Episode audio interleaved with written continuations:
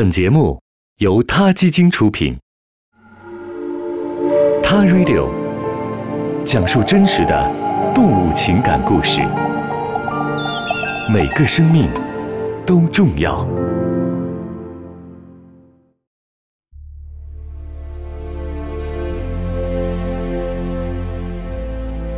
最近，NASA 科学家发现了一颗类似于地球、可能适合居住的行星——开普勒二十二 b。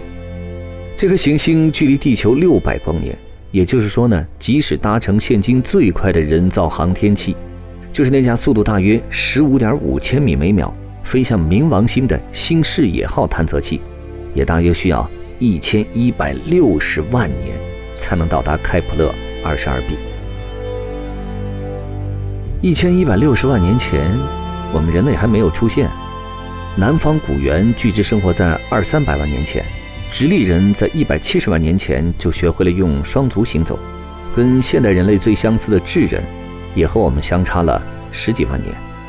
人类在地球上所留下的足迹看似很长很长，但在时间的洪流中，也只是短短的一瞬间。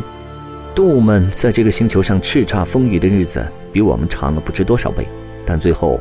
不知道谁能熬过谁。一千一百六十万年后，他们还在不在？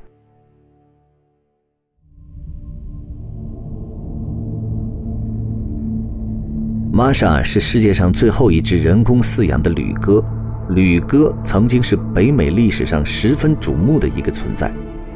据资料记载，当欧洲人踏上北美大陆这块土地的时候，北美旅鸽的总数量多达五十亿只。而最大的一个种群竟然有二十亿只。当这群由二十亿只北美旅鸽组成的团队飞行的时候，你可以想见，他们会形成一个宽两公里、长五百公里的黑色超巨大的飞行云团。传说，当他们经过一个地区的时候，当地的人们连续三天都见不到太阳。后来，人们杀戮旅鸽作为食物，或者是制成饲料来喂猪，甚至有的时候仅仅是为了取乐。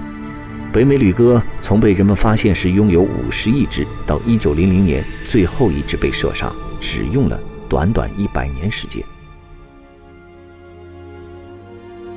一九一四年，玛莎在辛辛那提动物园因衰老而死亡，她的逝世标志着北美旅鸽这一物种的彻底陨灭。正是从那个时候起，人类意识到，就算是世界上最庞大无比的物种，也会有彻底灭绝的那一天。也正是玛莎的离世，促进了世界各国野生动物保护法的发展。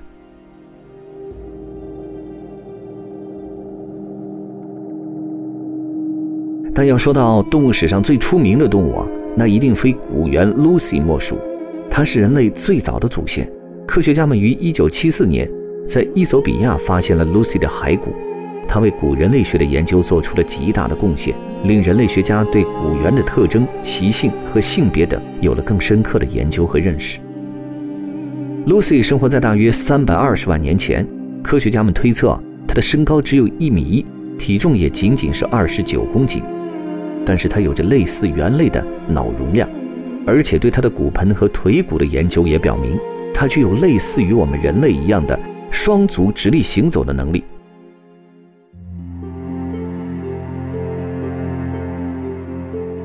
在电影史上，有格里高利·派克这样永久留在记忆荧屏中的巨星，还有一只名叫任丁丁的万人迷德国牧羊犬。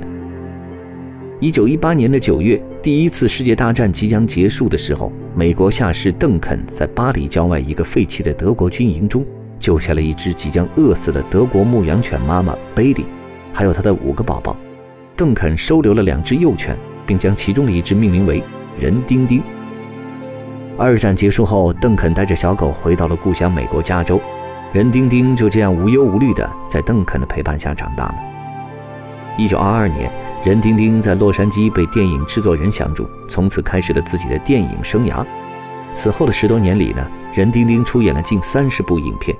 有趣的是，因为他勇猛的体魄，原本是德国牧羊犬的任丁丁常常扮演一些狼或者半狼半狗的角色。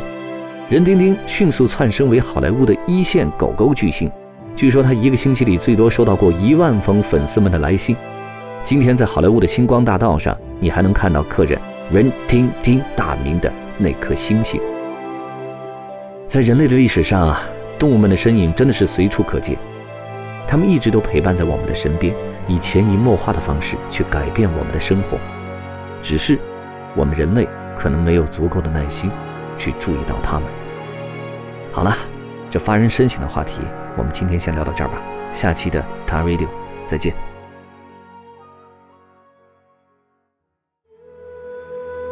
他 Radio，中国大陆第一家动物保护公益电台。